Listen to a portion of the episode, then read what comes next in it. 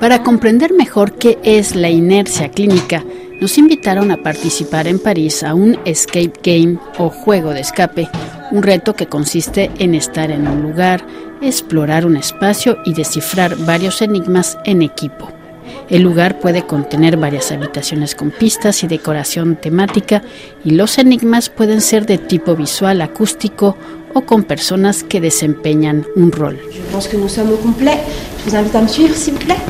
En la primera etapa del juego estamos en una sala de espera donde viene a buscarnos una doctora y se nos da a cada uno una ficha de un paciente con una enfermedad crónica como el asma o la enfermedad pulmonar obstructiva crónica, EPOC por sus siglas en español.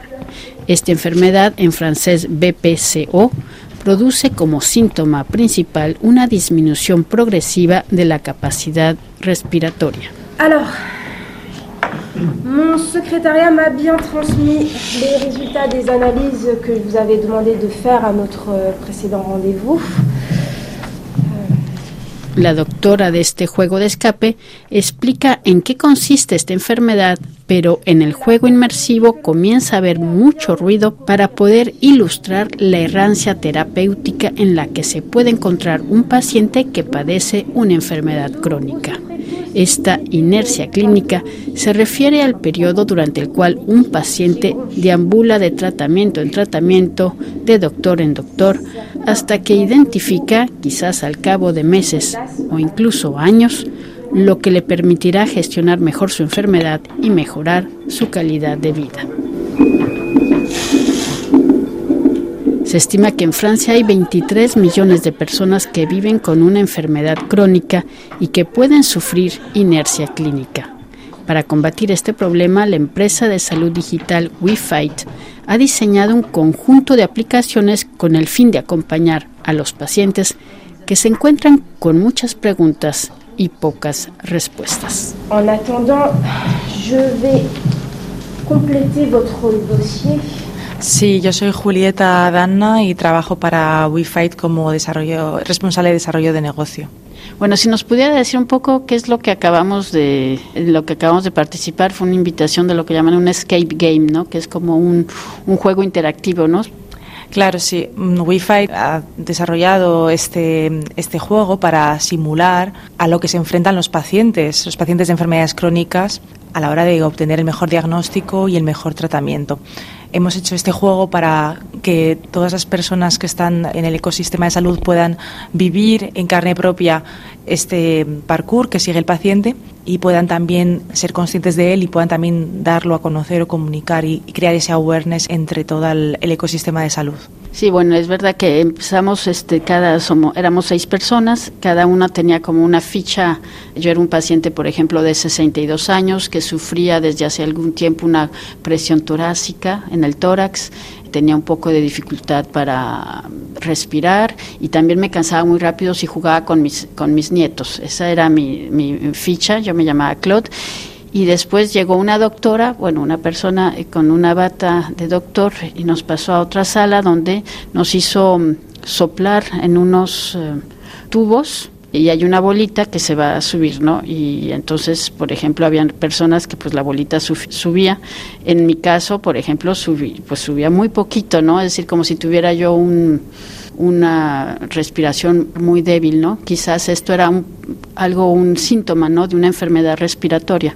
Exacto, sí. Claro, cada uno teníamos eh, una patología diferente. Yo también participé con, contigo en el escape game y eh, bueno, pues eh, la verdad es que simulaba esa, esa falta de respiración. Y entonces la doctora empieza a explicarnos, pero no entendemos nada, porque bueno, adrede hay un, mucho ruido ambiental, pero en realidad el paciente se queda así sin saber, sabe que tiene una enfermedad crónica grave, ahora me va a decir de, de cuál en particular, pero es un poco para hablar de esta dificultad, ¿no? De esta, este desierto médico, si podemos decir, de un paciente que, que se le ha diagnosticado, pero no se sabe bien cuál, cuál es su diagnóstico, qué tratamiento seguir. Me imagino que eso es lo que se llama la errance thérapeutique, que podríamos traducir como un titubeo terapéutico, no sé, no hay exactamente el término en español, ¿no? Uh -huh. Me decía usted que en inglés hay, hay un término. Exacto, bueno, hay, aquí hay dos cosas. Estábamos, estabas hablando de esa dificultad del paciente para entender cuando está hablando el médico. Y eso es un gran problema que tenemos, ¿no? Que los pacientes en consulta médica pues pasan eh, con el médico muy poco tiempo y a veces tienen muy poca información, vienen con poca información ya, ya de base, con lo que les cuesta hacer preguntas y entender lo que el médico les está diciendo. Eso es por un lado. Y por otro lado, estamos hablando de eh, esta, este retraso, la, la, inercia clínica, que es la errance thérapeutique. Eh, la inercia clínica es el retraso o el fracaso a la hora de encontrar el, el diagnóstico exacto o de acceder al tratamiento óptimo. Y este retraso, por este retraso es que el paciente vive todo un, todo un camino largo, ¿no? Un, como dices tú, un, un, recorrido por el desierto donde hasta que llegue a un tratamiento óptimo pues sufre mucho. Y aquí el ejemplo fue de una, no sé si también me podía hablar de esta enfermedad que aquí le llaman BPCO, este, ¿qué, ¿qué viene siendo esta enfermedad respiratoria? Sí, BPCO atiende a las siglas en inglés. En español es EPOC, que es la enfermedad pulmonar obstructiva crónica. También es una, una enfermedad del tipo del asma que lo que hace es, bueno, hay una inflamación de los bronquios y el paciente tiene problemas respiratorios. Es una enfermedad crónica también muy, muy extendida. Bueno, no es como el asma, pero es, también es una enfermedad respiratoria, ¿verdad? Explíquenos un poco entonces. Bueno, hay una dificultad para el tratamiento, hay una dificultad para seguir el tratamiento. ¿Qué, ¿Cuál es la propuesta? ¿Qué es lo que ustedes, ante esta um, inercia clínica, ante esta errance thérapeutique, qué es lo que puede hacer el paciente? Claro, y esto se explica también al final del Escape Game, es que, bueno, WeFight, nuestra compañía, desarrolla aplicaciones móviles que lo que hacemos es simplemente estar en el teléfono de los pacientes y vamos a aportar, vamos a cubrir un, un espacio, una necesidad real que es dar apoyo al paciente 24/7 desde su casa, entre el tiempo que pasa entre citas médicas. Vamos a poder aportarle educación terapéutica, vamos a poder aclararle algunos términos que haya usado el médico, vamos a darle, vamos a poder responder a cualquier pregunta, incluso preguntas más íntimas que se, puede, se suelen hacer a estas aplicaciones. Y por otro lado, vamos a hacer un, un prediagnóstico, un control de pacientes crónicos, identificando pacientes no controlados a través de nuestras aplicaciones y de cuestionarios muy sencillos que se hacen a través de esta, de esta aplicación móvil.